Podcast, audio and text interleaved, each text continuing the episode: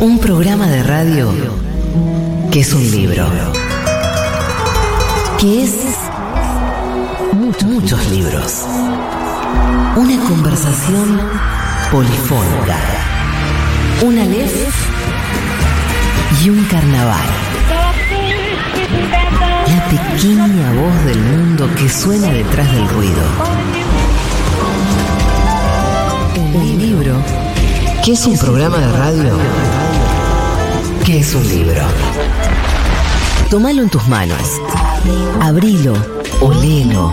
Sentí, sentí sus páginas. Y prepárate para el mejor de los viajes.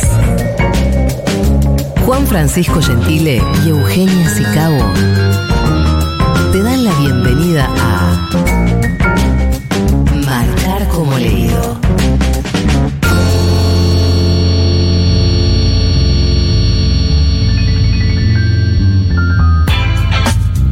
Bienvenidos, bienvenidas, bienvenides a Marcar como Leído, el programa de libros de Futurock que hacemos cada martes. Hoy en una tarde muy lluviosa en la ciudad de Buenos Aires, con truenos que compiten contra la acústica del estudio de Futurock. Vamos a tener una invitada muy especial, una de mis autoras favoritas contemporáneas que ella se los voy a anticipar. Es eh, Lina Meruane, la escritora chilena, autora de Sangre en el Ojo, de um, una, una, nueva compilación de cuentos que se llama Avidez, que acaba de sacar. Así que va a estar hablando en breve con nosotros. Arrancamos además un nuevo mes. En diciembre, como siempre, gracias a las amigas del Grupo Planeta, vamos a tener un ejemplar de regalo para la oyentada fiel, que a todo esto la oyentada fiel está más fiel que nunca y quiero agradecerles enfáticamente que en toda esta semana, como Spotify estuvo haciendo estos resúmenes de los consumos que tuvimos durante el año 2023, muchos oyentes y oyentas nos hicieron llegar a Juan Francisco Gentile y a mí un montón de capturas en donde éramos su podcast más escuchado. Así que bueno, si nos estás escuchando en vivo, sos nuestra audiencia fiel y si nos estás escuchando en diferido, dale ahí eh, like a esa campanita del bien, así mueve el algoritmo y somos cada vez más en esta comunidad de lectora que ya venimos haciendo en Marcar como leído hace dos años en Futurock. Hoy no me acompaña mi compañero Juan Francisco Gentile, pero me acompaña la botella de la fuerza. Soy una mujer soy tan solo una mujer abrazada a una botella del verbo blanco de la fuerza, que además, tan autónoma y gauchita, resultó que me vine con mi sifón. Mi sifón de casa, helado. Esto suena así. Ah, vamos a servir este hermosito blanco a, la espera de, de Lina. Y les voy a contar algo de la, de la obra de Lina Meruane. Yo la conocí por una novela que me rompió la cabeza, que es la novela Sangre en el Ojo, que publicó acá Eterna Cadencia en el año 2012, ya hace más de 10 años, de esta novela, que es una historia sumamente perturbadora que mm, tiene que ver con la pérdida de la vista es la protagonista sabe que tiene una enfermedad congénita y que en algún momento se va a quedar ciega y em, la acompañas en el momento en donde en una fiesta siente que le estalla un ojo y pasa a ver rojo. Y las descripciones que hace de esa hemorragia eh, que además es algo que espero que la mayoría de la gente nunca tenga la desgracia de vivir, pero es como una sensación absolutamente surrealista y casi pictórica la que describe de esos vasos sanguíneos explotando y haciendo que la ceguera no sea ni blanca, como pensó Saramago en Ensayo de la ceguera, eh, ni negra, como en general la prefiguramos, sino del color de la sangre. Es eh, una novela situada en Chile, que, mm, bueno, en parte en Chile y en parte en el extranjero, porque ahí ante este evento la protagonista vuelve con su familia en Santiago y es una suerte de GPS ciego, entonces te hace pensar en cómo el lugar de donde sos te acompaña independientemente de que puedas verlo o no, cómo los otros sentidos completan el lugar que nos es afín. Eh, bueno, y a diferencia de cuando estamos en otro lugar que no hay sentido que alcance para que nos haga sentir en nuestra casa. Algunas de estas cosas vamos a, estar conversando.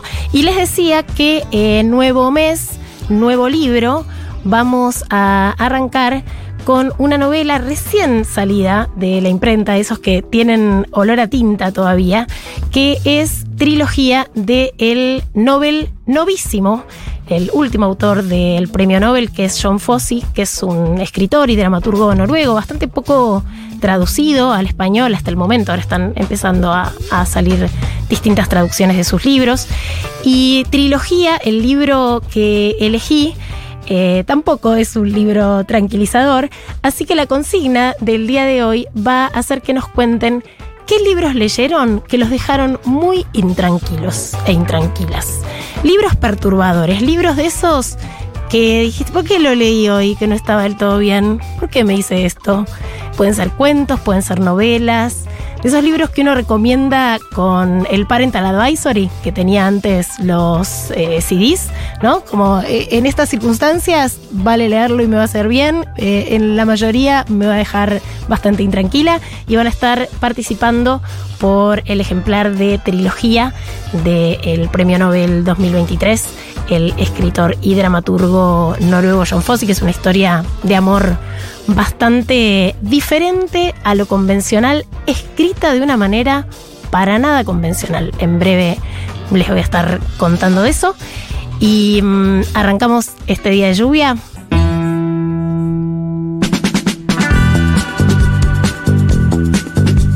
Hoy en Marcar como leído tenemos una visita estelar que yo estaba esperando un montón, que es la señora Lina Meruane. Bienvenida. ¿Cómo estás, Eugenia? Qué alegría tenerte. Sí, muchas gracias por tenerme.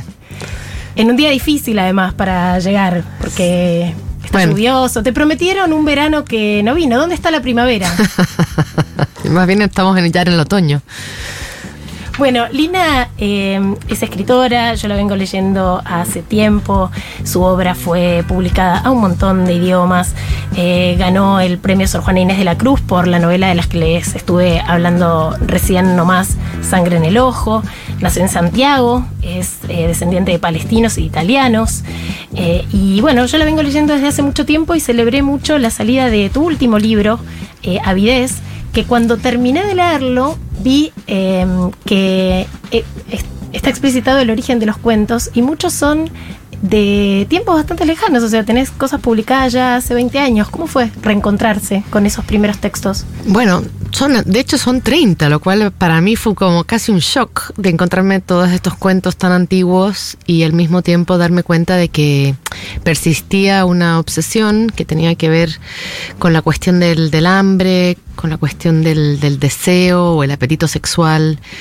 eh, y de otras eh, pulsiones obsesivas y, encontrarme con que ese tema como que había persistido y a la vez se manifestaba en cuentos que también tienen que ver con, otras zonas de mi escritura. Eh, la cuestión política, eh, la cuestión de los cuerpos enfermos, la maternidad y la hijidad, como dicen algunas amigas mías.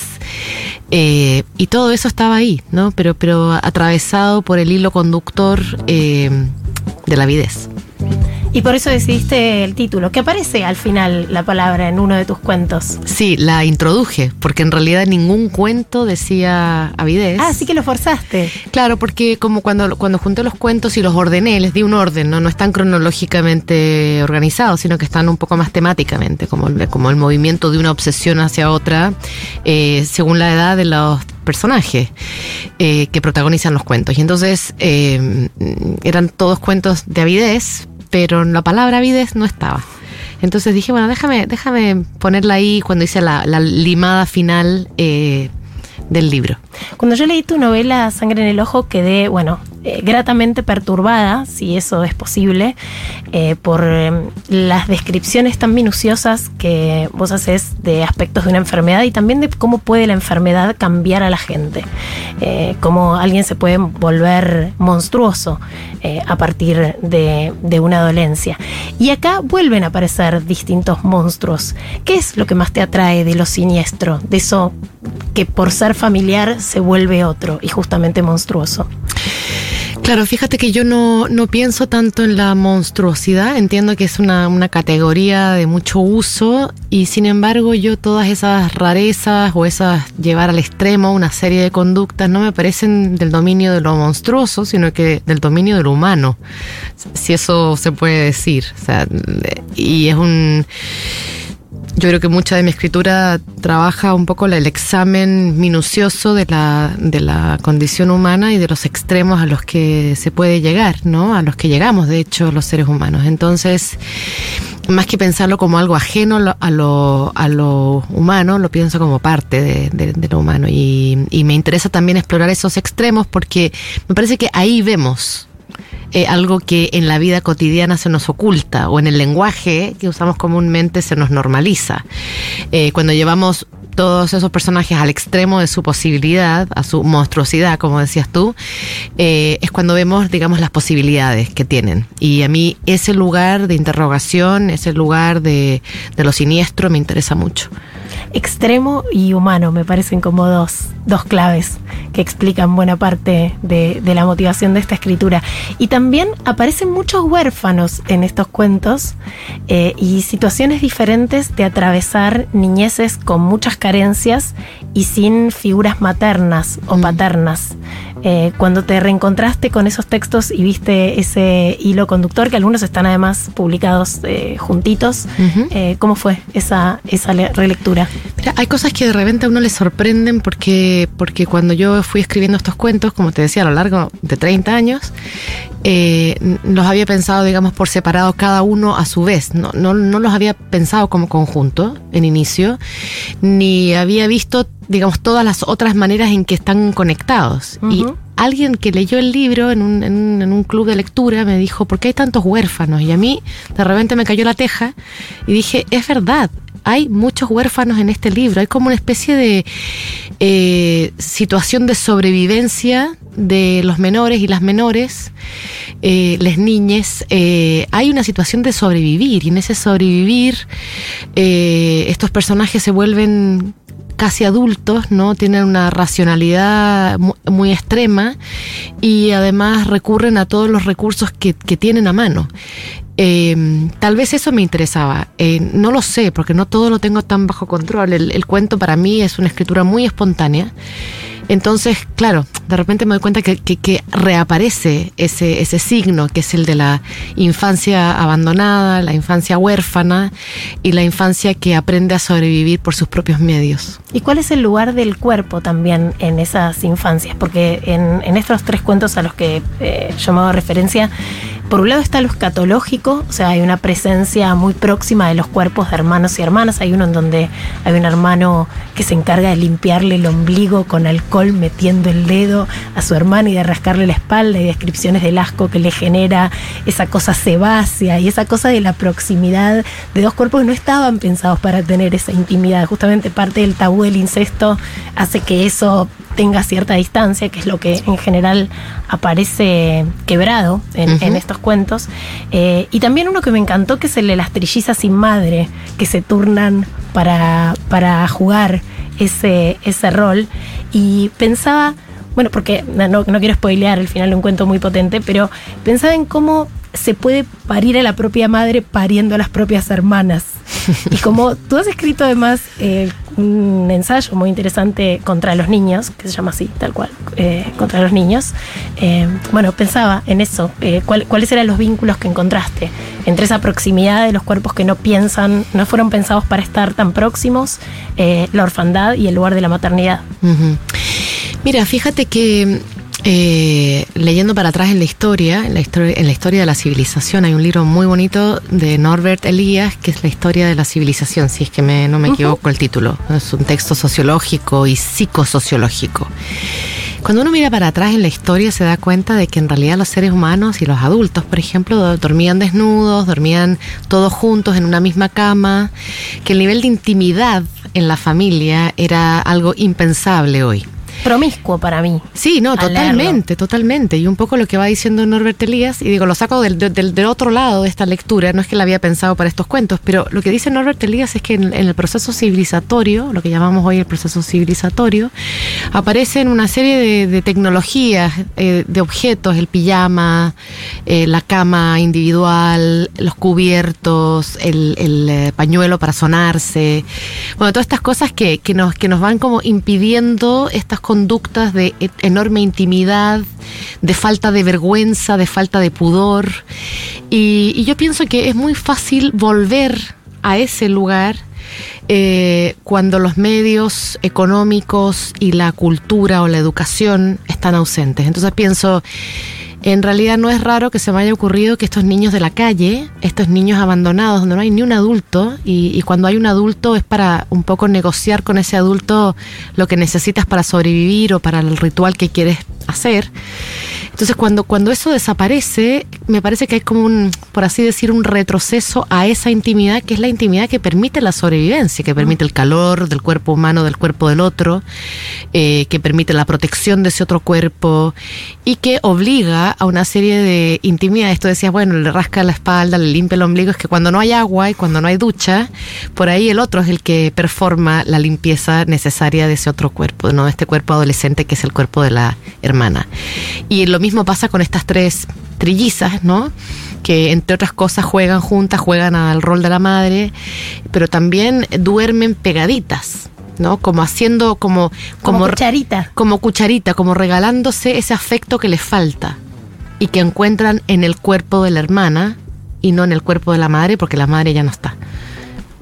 También cuando leí algunos de los peligros a los que se enfrentan los personajes de tus cuentos, aparecía, bueno, en uno que, en, donde me, que me hizo acordar a otras ficciones contemporáneas, me, está llamando la atención cómo hay cierto universo de sentido compartido entre algunas autoras latinoamericanas contemporáneas, en donde esta voz está Samantha Schweblin, está Mariana Enríquez, está de Ecuador, Mónica Ojeda, eh, Brenda Navarro de México, em, eh, María Fernanda Ampuero, que estuvo hace unos meses acá en, en el programa, en donde aparece parece una avidez justamente y una cosa escatológica y una cosa muy descarnada y una presencia del cuerpo muy fuerte, narrada de una manera muy brutal.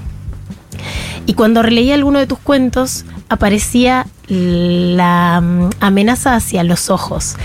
Y leído después de las manifestaciones últimas en Chile, la represión policial, en donde hubo tanto, tantas víctimas, en donde los pacos dispararon a los ojos justamente, uh -huh. digo, ¿cómo se resignifican también las amenazas cuando vimos por televisión que hay gente que puede levantar un arma y quitarle sistemáticamente los ojos a los jóvenes?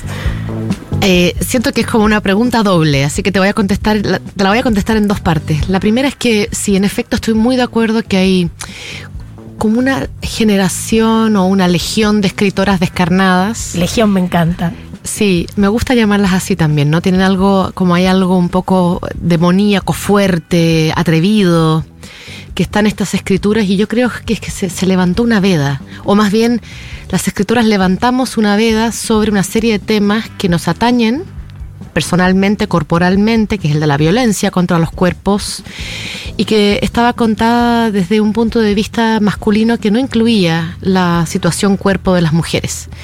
Entonces me parece que de pronto son las mujeres las que toman, digamos, el, este como, como eh, no es un mandato, pero toman como este, este, este impulso de hablar sobre aquello que le pasa a las mujeres y que las mujeres hacen en torno a la cuestión de la violencia que la tenemos alrededor y de la que hemos estado hablando muchísimo en la última década.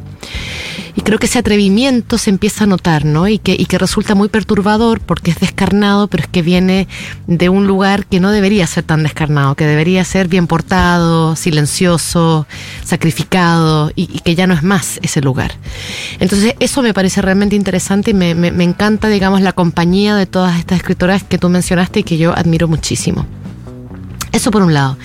Luego la otra cuestión que decía es que a mí me ha interesado muchísimo y por eso me detengo y te, la contesto aparte porque hay mucho, mucho trabajo y pensamiento alrededor de la figura del ojo que aparece primero en, en Sangre en el Ojo, que es eh, la novela que, que, tú leíste, que comentaste, que es una novela que, que, que, atraviesa mi propio cuerpo en el sentido de que yo tuve un episodio de ceguera y a partir de ahí, diez años después, escribí una novela, ¿no? que termina siendo una novela como muy terrorífica. Pero yo misma tengo una lectura muy larga sobre el tema de la visualidad, el tema de la ceguera, eh, que yo estuve escribiendo mucho tiempo en ensayos que pensaba que no le iban a interesar a nadie, el ensayo Ceguera y Literatura, el ensayo, el ensayo que, otro ensayo que piensa eh, la casi ceguera de las mujeres escritoras que nunca aparece por ningún lado, bueno.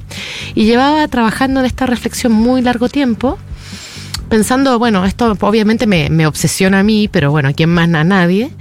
Y de pronto ocurre el estallido social en Chile, eh, aparece esa metáfora tan, tan eh, viralizada que era el Chile despertó, que fue, que apareció metafóricamente en las calles como ojos abiertos, dibujados por todos lados, pintados en todas partes, junto con todo el grafiti que apareció, que eran como los mensajes de la calle. Los ojos abiertos eran parte de la iconografía de la protesta. Absolutamente, absolutamente. Pero a la semana de esto aparece eh, primero, primero el ejército, luego la policía militarizada chilena, y como si estuviera respondiendo a esos ojos abiertos, empieza a disparar a los ojos, y esos ojos de la calle, esos iconos, se llenan de sangre.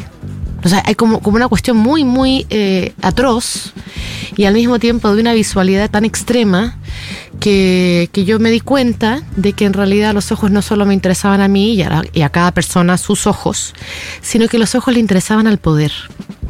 Y que el poder necesitaba mandarle un mensaje a la ciudadanía de que lo iba a discapacitar cegándolo para amedrentarlo, pero que además lo iba a hacer de una manera espectacular, es decir, visualizándolo, mostrándolo, poniéndolo en pantalla, ¿no? Para, para acrecentar, digamos, su uso del poder, para, para atemorizar eh, y para erigirse realmente en, en, en, un poder gore. ¿No? Si Chile abrió los, otros, los ojos, nosotros se los vamos a cerrar a la fuerza. Sí, exactamente, y se los vamos a hacer sangrar y vamos a hacer que todo el mundo mire y vea de cuánto es capaz el poder. Entonces, claro, ese es un libro que escribí que se llama Zona Ciega y que, y que digamos, recorre, digamos, no solamente el caso del estallido social y del, y de la, del homicidio en Chile, sino que el hecho de que ese, ese gesto policial, esa, ese ataque policial no solamente está ocurriendo en Chile, o no solamente estuvo ocurriendo en Chile, es que cuando empecé, cuando amplié la mirada, por usar la metáfora, me di cuenta de que eso estaba pasando en muchos lugares, en todas las manifestaciones que ocurren en las llamadas democracias. Porque la democracia necesita inhabilitar pero no matar. Porque matar tiene un costo en términos de derechos humanos mucho más alto que dejar a alguien deshabilitado. Claro, pues los mutilados no cuentan como víctimas fatales. Exacto, entonces no tienen el mismo peso. Y por lo tanto una democracia puede cegar a la mitad de ciudadanía y no va a ser lo mismo que matar a la mitad de su ciudadanía. Entonces me pareció realmente eh, horrendo, estremecedor. Es una premisa distópica. No, totalmente. Y además me parece que es una imagen de los tiempos, justo en, una, en, un, en un periodo en que tenemos una cultura tan ojicéntrica.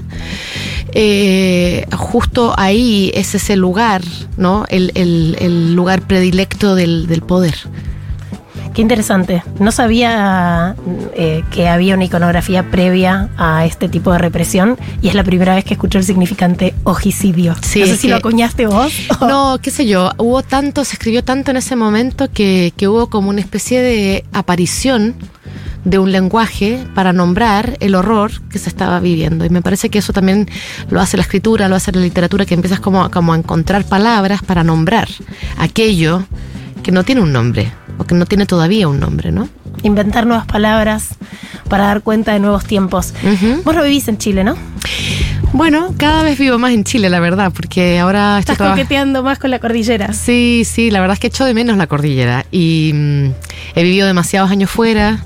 Yo sigo escribiendo sobre Chile, entonces me importa estar un poco más porque uno va perdiendo también un feeling con su lugar. Y ahora lo que estoy haciendo es que estoy trabajando la mitad del año en Estados Unidos, que antes trabajaba todo el año, y pasando un poco más de tiempo en el Cono Sur y moviéndome un poquito más. Así que te vamos a tener más.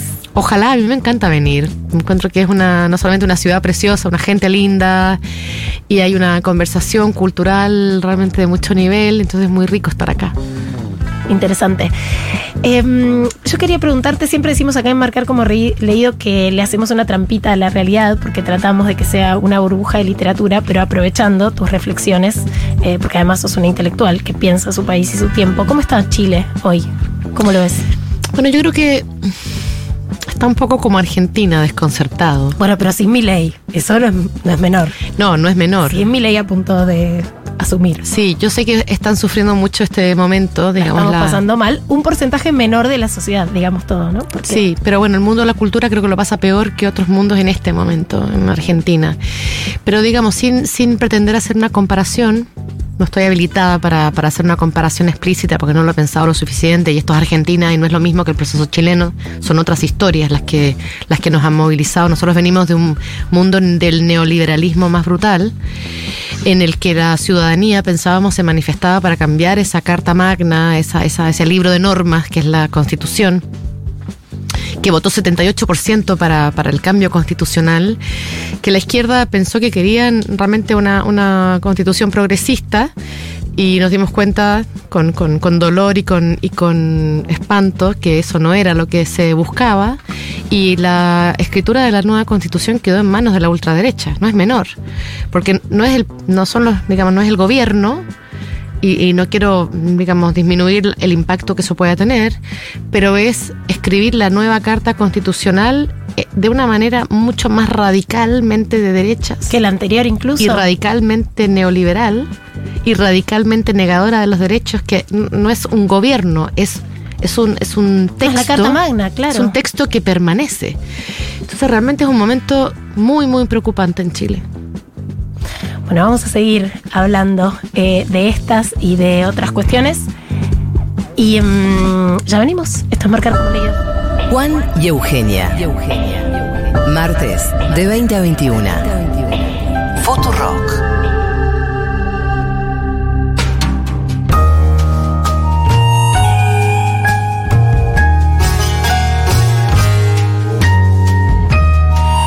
Todos los martes, gracias a la gente amiga del Grupo Planeta, tenemos para sortear entre los oyentes de Marcar como leído un ejemplar. Cambiamos de libro, cambiamos de mes. Vamos a meternos con una novela que en realidad son tres en una del último premio Nobel de Literatura John Fosse, escritor y dramaturgo noruego. Vamos a estar leyendo este mes la novela Trilogía, que es un libro que se compone de tres historias individuales que después fueron compiladas, Vigilia, Los sueños de Ola y Desaliento. Para participar nos tienen que mandar sus audios al 1140 66 000 y compartir cuáles fueron las lecturas más perturbadoras tuvieron. Libros que no los dejaron dormir tranquilos, historias que siguieron rumiando en su cerebro, cosas que le tuvieron que contar a alguien para aplacar eh, esos demonios. Así que eso, cosas perturbadoras queremos escuchar y queremos tomar nota al 1140 66 000 y eh, van a estar participando por este ejemplar de eh, John Fosse que nos cuenta una historia de amor de juventud. Es una pareja muy jovencita, es una novela iniciática. Ella queda embarazada y juntos tienen que enfrentar la salida del hogar. O sea, ambos son echados de sus casas en un pueblo y deciden juntos mudarse a la capital para buscar una mejor vida para esa nueva familia que están empezando. Y la cosa se pone perturbadora y se pone de mal en peor.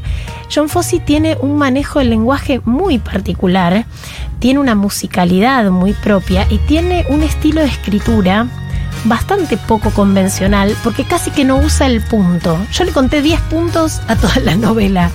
Eh, en general, incluso los diálogos están... eh, estructurados de una manera poco convencional, o sea, no hay línea de diálogo, eh, está todo mediado por comas, hay algo mm, ahí de, estos párrafos sin puntos y sin signos de pregunta, aunque haya interrogantes, ni apertura de diálogos, aunque los personajes empiecen a hablar, que hace parecer casi un cuento infantil, pero para adultos, y que al mismo tiempo cuenta aspectos del hostil que es salir al mundo, el conflicto de crecer y toda una sensación eh, de riesgo, de salvajismo eh, que en parte encierran los personajes en sí mismos y cuando van pidiendo asilo, porque es una pareja muy jovencita, ella está a punto de parir, eh, hay algunas ahí reminiscencias a la narrativa de uno de los nacimientos más conocidos en la historia de Occidente, que es el nacimiento de Jesucristo.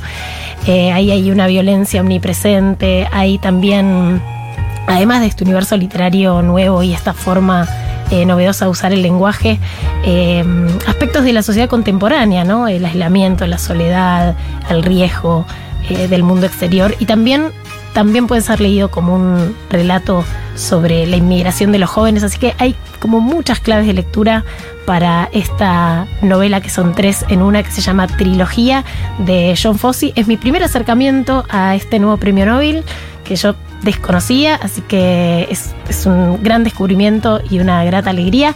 Para participar nos tienen que contar lecturas perturbadoras al 1140 66 0000. Marcar como leído. Futuro. Nunca somos los mismos después de un gran libro. Marcar como leído. La lectura como experiencia transformadora.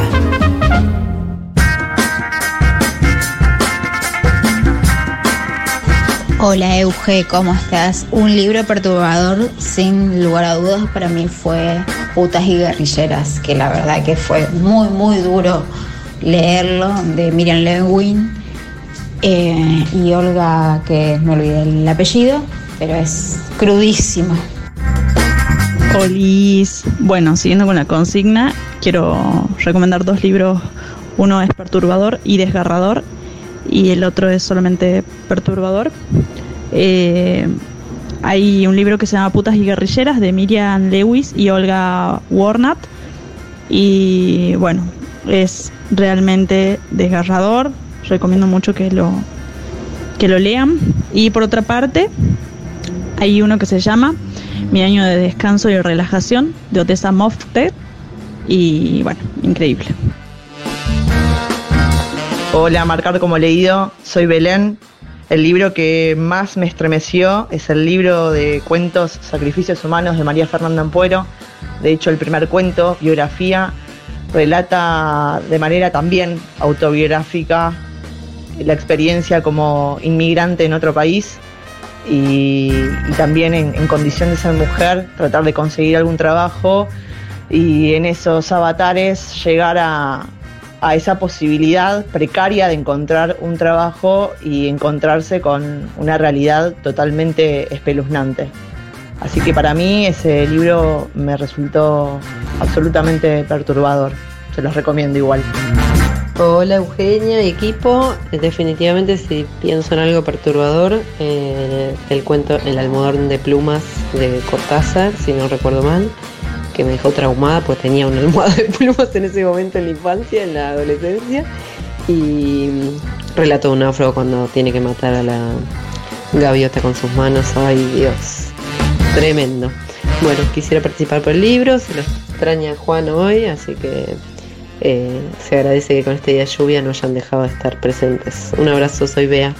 Para mí, una cosa totalmente perturbadora fue leer de Peri Rossi em, las cosas que no te pude decir.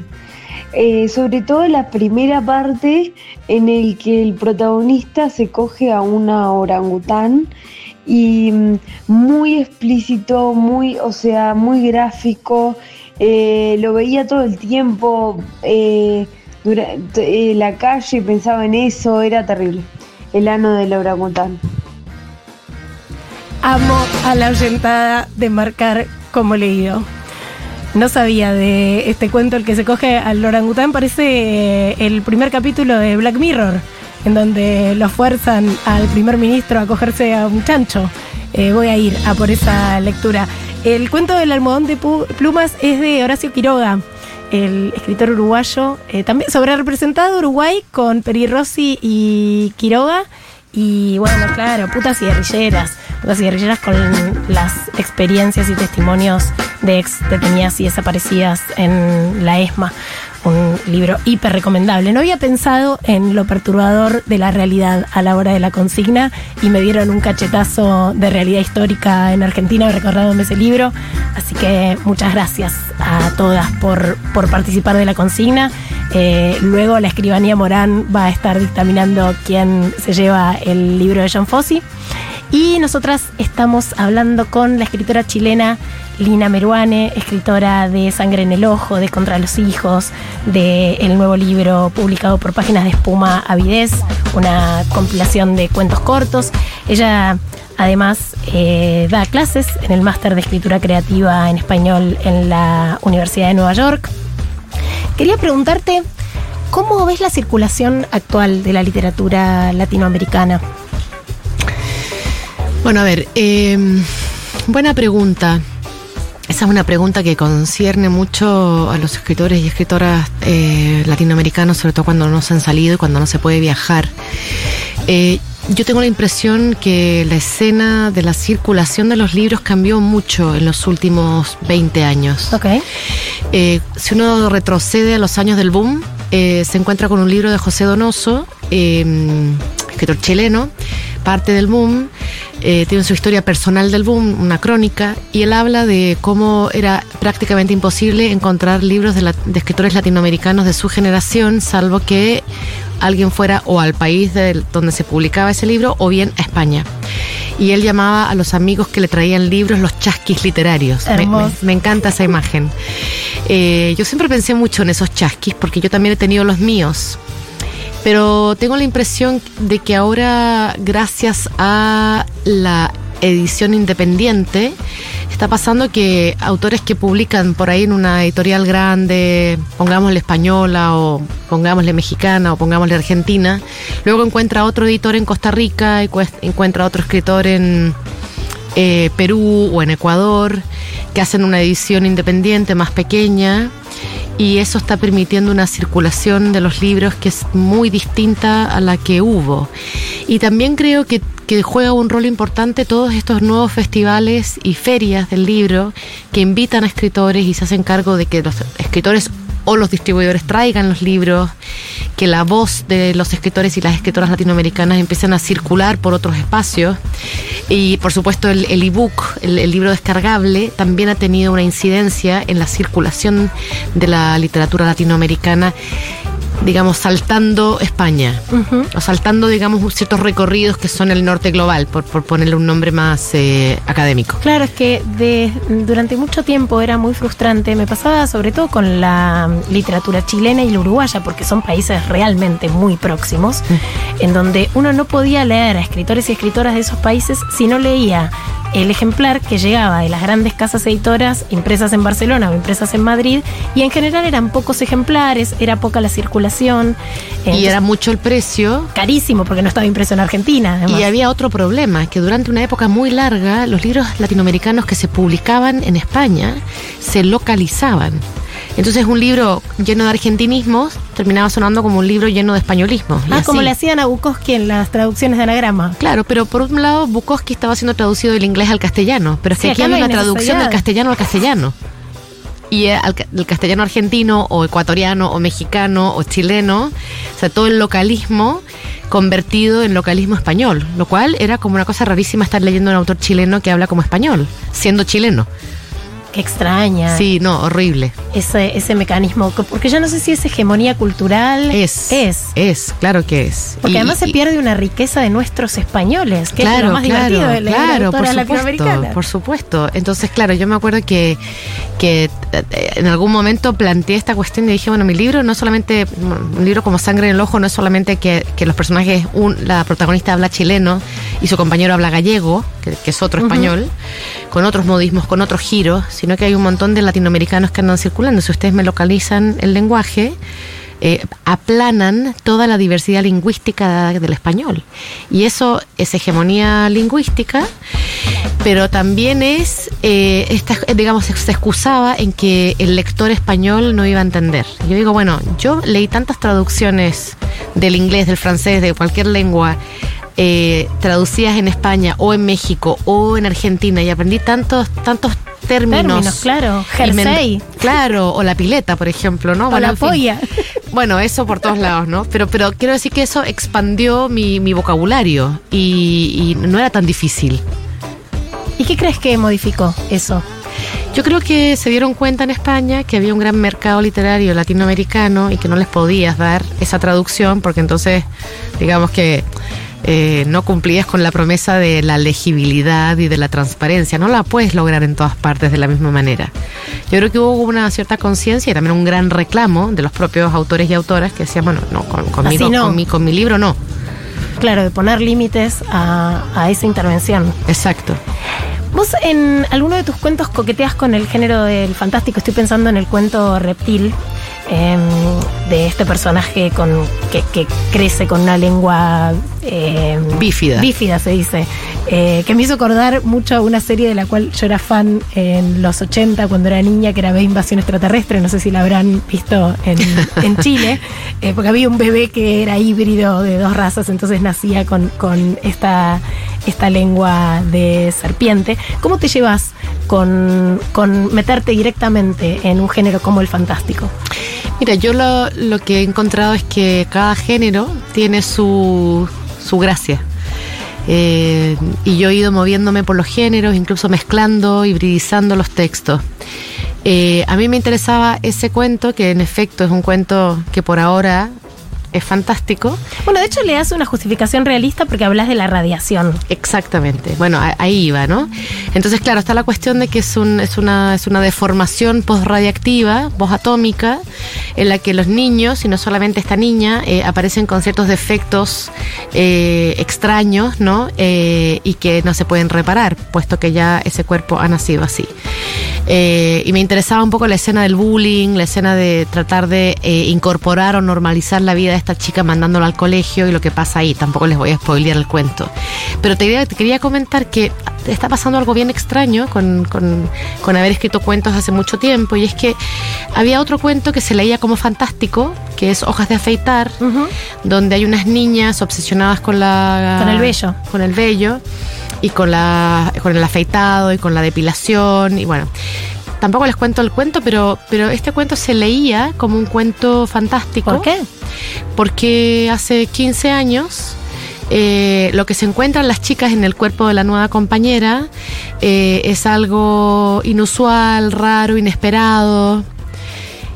Pero ahora las chicas que me han escrito para pedirme cosas, las chicas del colegio que de repente la profesora les dice, ponte en contacto con la escritora, me escribían por Instagram para pedirme cosas. Y una chica me dice, claro, porque tú te adelantaste mucho escribiendo este cuento sobre lo trans. De repente me, me cayó la teja de que en efecto había cambiado el contexto de lectura y porque se están hablando se, está hablando de otras cosas en términos de género el cuento no, sabe- no se leía más como un cuento fantástico sino que se leía como un cuento realista en cierta medida eso me, me- me pareció muy sorprendente no, no lo había pensado Claro, porque cambió el contrato de lectura. Claro, y, y cambió el contexto de lectura. O sea, ahora tenemos eh, situaciones que antes no tenían un nombre, o sea, lo tenían, pero no, era un nombre público, no era un nombre que todos manejábamos.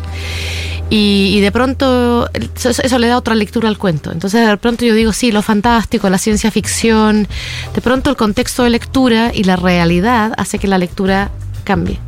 Yo soy de spoilear trama, no sé cuánto. cuánto Dale, dale, no, yo tú, tú misma, sí, a mí no me Estás importa. en relación a eso. De hecho, tenemos un separador acá y vas a ver que hay un- una mini sección en donde yo leo finales de libros. Ajá. Desafiando a los libros porque es una práctica que tenía en privado y sé a ciencia cierta que nunca eh, al final del libro dice lo, mayor, lo mató el mayordomo. Digo, no hay chance de que los últimos párrafos de un libro te, te spoileen la trama. Pero en este caso del, del cuento eh, de, de las chicas con, con las hojas de afeitar, yo lo leí en una clave muy eh, realista, en la clave del bullying, además. Ujú. Y también hace poquito estuve en, en la feria de Nueva York, hace mucho que no viajaba a esa ciudad, y me llamó la atención que Times Square estaba toda empapelada y esos carteles luminosos gigantes de mujeres de distintos talles, todas mostrando sus axilas peludas. Ujú. Y era una publicidad de una empresa de desodorantes diciendo Embrace your pits. De hecho, yo no sabía cómo se decía pelos de las axilas en inglés, se dice pits. bueno, esta cosa, eh, digo, eh, lecturas actuales, decís, bueno, hay chicas que hoy se muestran con todos los pelos de las piernas, con todo que no hay ninguna simulación, que no hay ninguna intervención, e incluso el pinkwashing de los productos femeninos tuvo que decir, che, es si querés depilarte, no es un mandato, no es obligatorio, que eso es algo muy nuevo. Entonces yo le- lo leí más en esa clave, por ejemplo. Claro, bueno, hay, por eso digo, las claves van cambiando. Para mí la clave, en realidad, del, del inicio Contanos de ese la, cuento... la verdadera. Bueno, la clave para mí, o el interés, o donde parte el cuento, es eh, pensar en esa escena man- man- mandada, que era la de la depilación y el afeitado femenino. para- Son chicas que fuerzan a otra, a, eh, que la agarran y la depilan a la fuerza cuando llega una chica nueva. Claro. Pero el origen del cuento para mí, donde me estaba mi primer interés, era en el hecho de que eso que nos mandaban a hacer para convertirnos nosotras mismas o entre nosotras en eh, mujeres femeninas, ¿no? Claro, ¿y qué pasa si lo llevas al extremo? Y el extremo es, bueno, entonces depilamos, las depilamos a todas y de repente nos encontramos con que en ese depilar hay un deseo que no estaba presupuesto, que es el deseo entre mujeres, y el deseo también de obligar a todas a estar un poco desnudas de su pelo, ¿viste? Porque también depilar es desnudar. Si, si depilas el, el- el pubis, como que eh, aparece, aparece algo de manera muy frontal, que está como protegido y cubierto.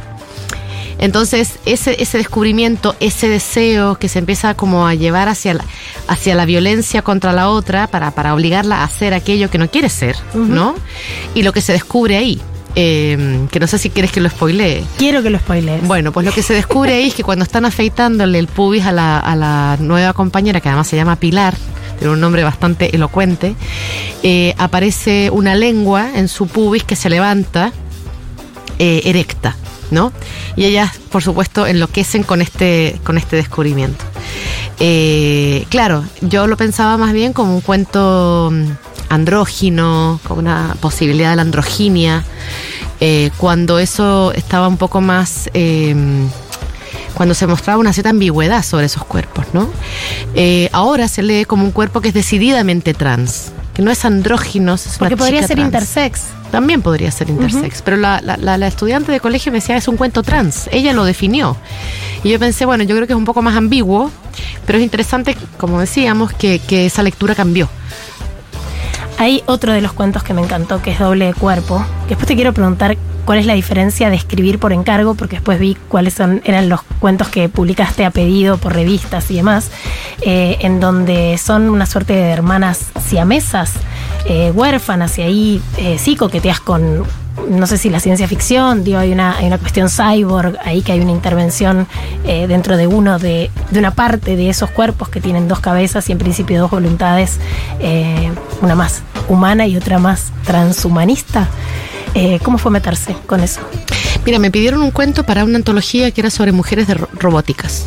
Yo nunca había escrito, o no pensaba que, no creo que nunca haya escrito ciencia ficción, y dije, bueno, la verdad es que yo nunca me metí en este género. La editora me dijo, no, pero no importa, tú desde, desde tu lugar. Habla escribí- del cuerpo, habla del cuerpo, Lina. Claro, claro, bien. claro, el cuerpo, el robot, todo es un cuerpo distinto, cyborg. Y yo dije, bueno, pues mira, me voy a poner a investigar sobre esto. Lo que descubrí leyendo sobre las mujeres robots es que las mujeres robots son mucho producto de esa mirada masculina deseante, que crea un robot femenino para su propio gusto. Así como ahora también se crean muchas muñecas hinchables para el gusto o el consumo sexual masculino. Y tal vez no solamente masculino. No me voy a poner ahora yo heteronormativa. Entonces eh, pensé, bueno, no, voy a construir un cuento donde no hay una figura masculina más allá de los médicos que separan estos cuerpos y los reconstruyen, sobre todo uno. Y pensé en lo que podía significar la nostalgia que ocurre en esa separación cuando un sujeto o una sujeta pasa de ser una subjetividad que comparte, digamos, dos cuerpos, a ser dos. La pérdida de ese otro cuerpo que era mío, pero que ya no es. Y pensé cómo se podría eh, satisfacer, digamos, la, eh, eh, una especie de regreso, algo que las vuelva a unir. Y ahí aparece la cuestión del embarazo del hijo entre estas dos hermanas, ¿no? Entonces, es si no es incesto, es si no es lesbianismo, porque estamos ya en otro código. Y me divirtió realmente mucho escribirlo, me gustó mucho escribirlo, pensando, digamos, en esas, en esas claves. Hay mucho escarceo sexual entre hermanas en los cuentos. Hay otras que eh, se chupan los pechos eh, buscando una leche inexistente. Digo, hay, hay como también otro, otro hilo, hilo conductor. ¿Es diferente escribir por encargo? ¿Te resulta más fácil? ¿El marco te da cierta libertad, curiosamente, a la inversa? Buena pregunta. La verdad es que a mí no, no me... A ver, lo que siempre, digamos, mi, mi norma para mí misma cuando me piden un cuento y me dan un tema es, voy a esperar un par de días y si, se me viene algo a la cabeza, sé que puedo escribir cuentos. Si no, si no aparece nada o el tema no me convoca, entonces digo, bueno, la verdad no se me ocurre nada, no, no se me viene nada a la cabeza, no lo puedo hacer. O sea que hay como una pequeña norma de, bueno, tengo que esperar a ver si la imaginación va hacia algún lugar en, relación con la consigna que me dan. Sin cobrar antes el adelanto. Sin cobrar antes el adelanto, exacto. normalmente no hay mucho. para escritores y escritoras. No hay mucho adelanto en el cuento, les cuento. Pero bueno, valga la redundancia. Pero mm, entonces, bueno, entonces eh, una vez que si se me ocurre algo, aparece un cuento. Y a veces lo que pasa es que realmente también a veces recupero ideas que quedaron como en un archivo, ideas de cosas que querría escribir, pero que nunca escribí y que me sirven para llenar la consigna y también para escribir ese cuento que quise escribir y que nunca encontré la manera de hacerlo. Y ahí me, concentro y lo, escribo. Eh, las novelas no son nunca por encargo. Las novelas son algo que, porque son, bueno, tienen otro, otra energía, otro tiempo.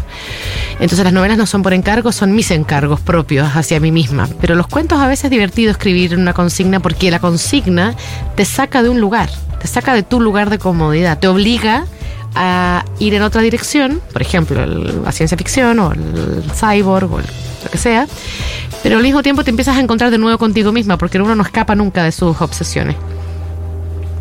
Bueno, vamos a estar acompañándote en la presentación en Mandolina, en la librería de Belgrano. Invitamos a la oyentada de marcar como leído. Esto es este jueves a las 19 horas, si no llueve, en la terraza de Mandolina. Va a estar Lina Meruane eh, conversando con Nora Domínguez. Con Nora Domínguez. Y si llueve, estaremos dentro de Mandolina. No se cancela, sino que sencillamente se cambia, digamos, del techo al interior de la librería. Allí estaré eh, igual me voy a llevar hoy mi libro firmado, pero vamos a estar brindando por avidez. Un placer enorme tenerte en el programa. Muchísimas gracias. Muchísimas gracias, Eugenia. Nunca la última oración de un libro dice, lo mató el mayordomo. Marcar como leído. Un libro es mucho más que su trama. ¿Lo quieres, ¿Lo quieres leer tú? Lo ah. Dale, vamos a, improvisar, porque yo en este caso siempre leo un final del libro y quería leer el final de Sangre en el Ojo, y esta vez lo va a leer su autora, Lina Meruane. ¿Me cuentas a partir de dónde? Desde donde quieras. Esto es todo tuyo. Está todo subrayadito tu libro. Muy anotado. vale, a ver, déjame ver, pensar dónde podría empezar. Voy a empezar por tu último subrayado. Eh, Solo nos queda el trasplante, doctor. Usted me lo debe. Trasplante, repitió Lex con voz agónica. Trasplante, Lina, masculló, ya sin dudar de mi nombre, y agregó un par de palabras que se le enredaron en la lengua. Un trasplante es muy delicado, me dijo, pero hablaba solo en su tono lapidario. Demasiado delicado, dijo, como si yo no lo supiera. Solo se había probado en animales, nunca en humanos. Doctor, repuse yo, y me acerqué a él, y me acerqué a él hasta que mi humo le quemara las mejillas. Yo no soy más que un animal deseando dejar de serlo. Lex se prendió un nuevo cigarrillo con el fuego del anterior y abriendo mi carpeta, hojeando las infinitas páginas de mi historia, haciendo un moroso dibujito alrededor de mi nombre, cada vez más breve, me dijo que no, no era posible, dijo. No había bancos de ojos porque nadie donaba ojos muertos. Se creía, dijo Lex, que la memoria residía en ellos, que los ojos eran una prolongación del cerebro, el cerebro asomándose por la cara para pellizcar la realidad. Alguna gente pensaba que los ojos eran depósitos de memoria, dijo, y otra gente todavía creía que ahí se escondía el alma. Es mi única oportunidad, lo interrumpí. Él estaba perdiendo el tiempo que a mí me faltaba. Mi oportunidad y también la suya, doctor. Me puse de pie, achiné los ojos para que sintiera lo que yo estaba mirando, que no iba a permitirle más que un sí inmediato. Lex me miró con escándalo, le temblaron los labios llenos de palabras que no se atrevía ya siquiera a pensar. Se hundió un poco acobardado en su silla, sentía sus dedos tamborileando en algún lugar. Lex iba embalantonándose despacio en esa oficina tan silenciosa a pesar del ruido de los autos atravesando la ciudad. Estaba tan silencioso el mundo, pensé, tan callado Lex a pesar de sus dedos nerviosos. tan perdido mi Ignacio en algún pasillo, dando vueltas ansiosas, tan lejos Chile, enmudecido. Y en esto pensaba cuando me encontré diciéndole iluminada, alucinada, tambaleante pero segura de que era eso lo que iba a suceder. No se mueva, doctor, susurré. Espéreme aquí. Yo le voy a traer un ojo fresco. Ese fue el final de Sangre en el Ojo de Lina Meruane, publicado por Eterna Cadencia.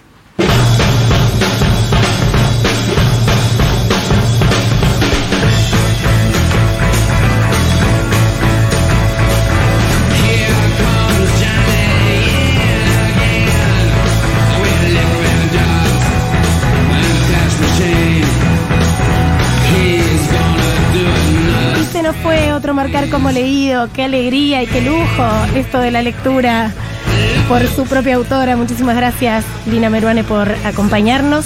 Tenemos la ganadora del libro Trilogía de Fossi, es Belén Malvares, ganadora, eh, quien habló de Peri Rossi, la escritora uruguaya.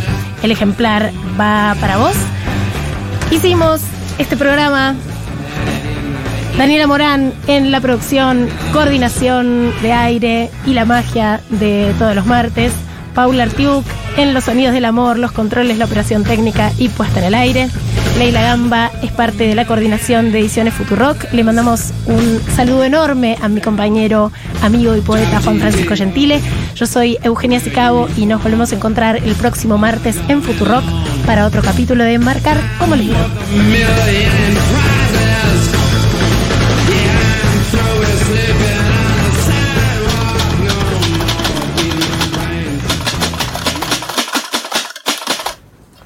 Este programa de Marcar como leído se terminó de imprimir en los estudios de Futurock en diciembre de 2023 en letra berenjena, creada por el tipógrafo chileno Javier Quintana Godoy. Marcar como leído